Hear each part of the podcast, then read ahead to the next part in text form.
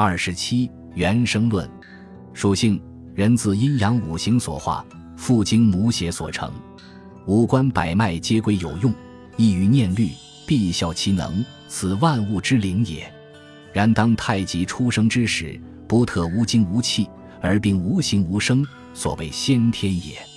指气凝而精始结，精结而神乃生，神生而气日足，气足而精欲固，精固而神更旺于无穷矣。所以在母怀中得气血以养之，胎见此成形，形见此骨气，气见此有知觉运动，胎足后而生出，此先天之后天，后天之先天也。其两仪所化之精气，五行本体所化之脾胃肝肺肾，皮肤经骨髓妙用。所化之后，舌唇牙齿耳目口鼻心皆为充实。男必带精液满，女必带天癸至。然后五脏六腑、毫发孔窍、十二经络之禀于阴阳五行，复经母血者，乃得大成。此谓后天也。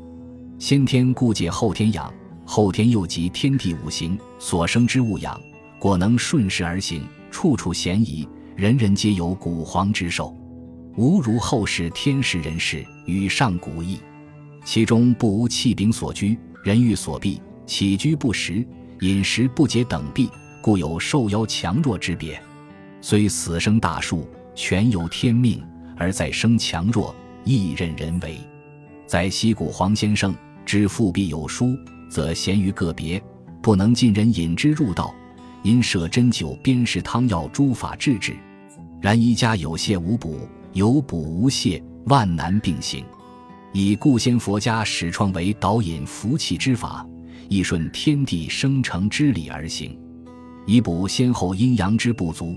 其实与儒家之修身养心，一家之功散泻补，名义理通，图书效同。条目次第，以详备于散论总歌及各图中，能根据准绳，日行一二次，永无间断，百日后可终身不要矣。终身行之不衰，其功效更非浅显也。于浅时窃取，不明后验。然就现身观之，辅行一年，老病全失，烟瘾断除，步履舒强，饮食差减，精神气力较前四十年判若天渊。及此境界，亦有仙凡之别。回忆前之烟酒场中光景，真不啻在孽海魔界中也。